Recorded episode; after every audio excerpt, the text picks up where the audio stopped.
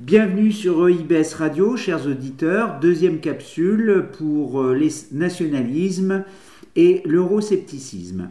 Alors, euh, euh, nous poursuivons notre enquête. Cette fois-ci, nous allons présenter à la fois l'Allemagne, les partis d'extrême droite ou les mouvements populistes en Allemagne, puis l'Italie et enfin l'Autriche. À vous, Antoine.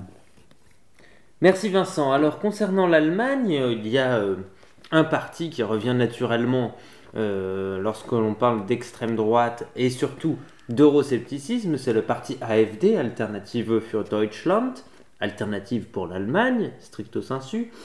Donc si on s'attarde un petit peu sur le programme européen de l'AfD, l'AfD est contre une Europe intégrée telle qu'elle existe actuellement selon, selon ses dires mais elle reste favorable à une zone de libre-échange euh, européenne constituée d'États membres souverains, alors où il n'y aurait plus de, transfert de compétences vers Bruxelles, euh, notamment sur la question des budgets, etc.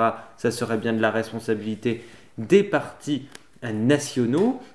Sur l'euro, la monnaie unique, L'AFD considère que l'euro est défavorable à la fois à l'Allemagne et aux pays du Sud, donc elle est pour une zone euro plus petite, car elle considère que l'élargissement actuel de la zone euro n'est pas compatible avec l'hétérogénéité des, différentes zones économiques euh, de l'Union.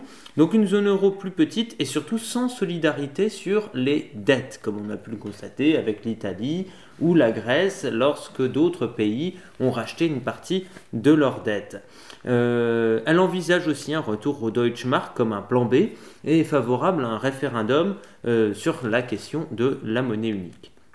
On peut citer rapidement le cas aussi de la CSU, qui est un allié euh, historique de de la CDU, membre de la coalition au pouvoir actuellement, euh, elle s'est euh, pas montrée eurosceptique, hein, stricto sensu, mais des réticences qui ont été à noter euh, sur la politique migratoire, à la fois de la chancelière Angela Merkel, CDU, mais aussi sur le plan migration de Jean-Claude Juncker, le président de la Commission européenne. Et enfin, je terminerai avec euh, le parti Die Linke, la gauche, hein, donc euh, le parti de gauche antilibéral, qui n'est pas un parti nationaliste et qui a toujours eu une tradition d'ouverture des frontières. Il est pour une démocratisation des institutions de l'UE, donc ce n'est pas un parti eurosceptique euh, ni nationaliste. Par contre, euh, de récentes divisions et dérives d'une partie de ce parti euh, ont été rappelées récemment, notamment de la députée Sarah Wagenknecht, qui, qui s'est montrée plutôt anti-immigration sur une ligne moins pro-immigration que la ligne habituelle et la ligne d'Angela Merkel.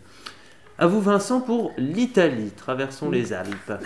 Merci Antoine. Alors l'Italie euh, présente euh, en fait euh, trois grands mouvements, trois grands partis que l'on peut qualifier de populistes ou que l'on doit qualifier d'extrême droite. Il y a évidemment les partis qui sont officiellement, qui sont historiquement euh, héritiers euh, du fascisme.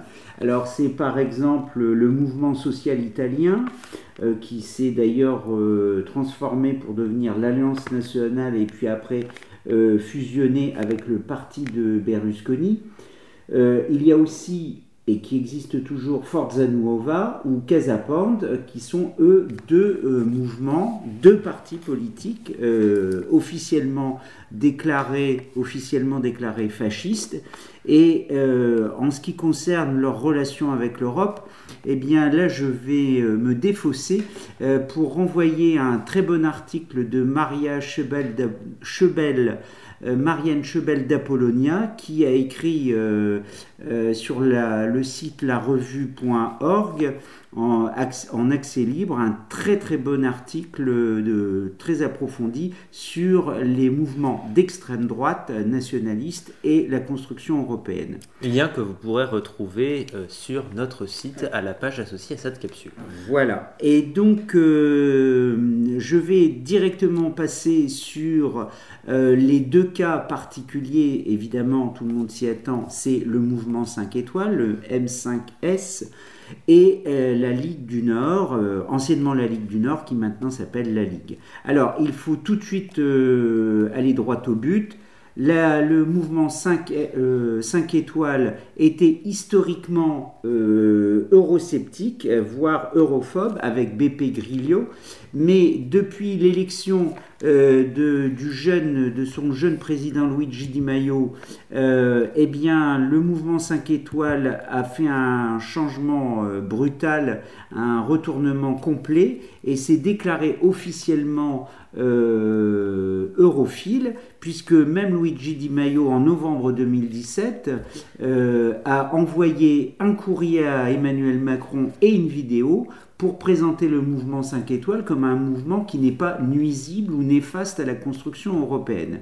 Donc, il faut, retenir, il faut bien retenir cela, c'est que le mouvement 5 étoiles a essayé d'ailleurs de rentrer dans un groupement euh, euh, au Parlement européen et il était suivi par les adhérents pour participer euh, à cette vie politique, mais malheureusement ce n'a pas fonctionné car le, le, mouvement 5 étoiles a été blackboulé. Mais ça n'a pas entamé euh, cette volonté euh, de se présenter comme un mouvement europhile. Euh, il en est tout autre, en revanche, pour le, la Ligue du Nord. Là, Salvini est officiellement quelqu'un qui met en doute non pas l'Europe, mais en tous les cas l'Europe après l'euro.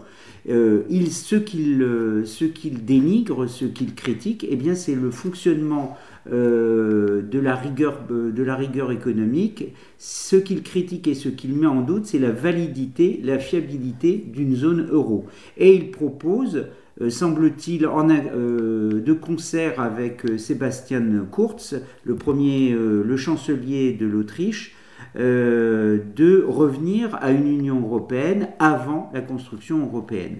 Alors ça, je ne sais pas si c'est quelque chose de fondé, mais en tous les cas, la Ligue oui pour l'Europe, euh, en tous les cas en 2017, euh, mais non à l'euro. Malheureusement, les derniers événements avec la présentation du budget italien, euh, qui a été blackboulé par la Commission européenne, me semble mettre un clou de plus sur le cercueil de l'europhilie italienne.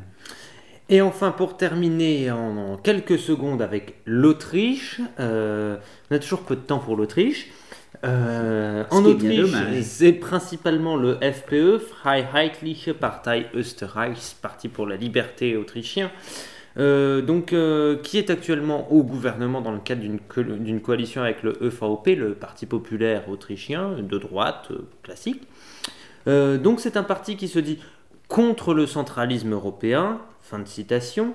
Euh, et à savoir pour une révision des traités, pour retransférer des compétences de Bruxelles vers les États membres et notamment aux parlements nationaux. À noter que c'est également un parti anti-immigration très fort sur une des routes migratoires les plus empruntées. L'Autriche euh, est un point de passage de la route entre les Balkans et l'Europe occidentale. Voilà pour cette capsule. On se retrouve la semaine prochaine avec une capsule incohérente. Merci Vincent. Merci Antoine.